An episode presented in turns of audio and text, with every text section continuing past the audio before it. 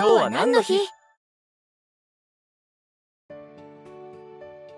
?7 月23日は米騒動の日なんだって。米騒動って学校の授業で習ったことがあるような気がするけど内容はよく覚えてないわね。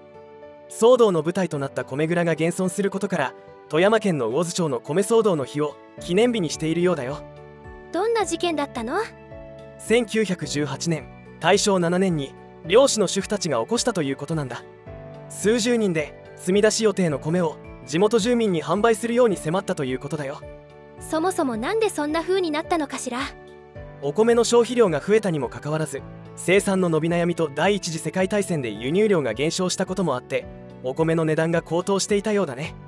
しかも陶器の対象にもなって売り惜しみなどから高騰に拍車がかかっていたようだよ。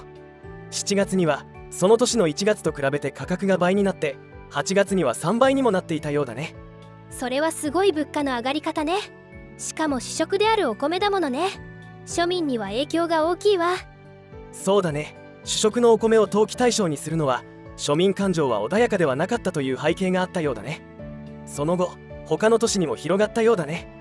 ただ純粋に米を安く売るように迫るものだけでなく労働者の暴動に発展していったという側面もあったということだよ。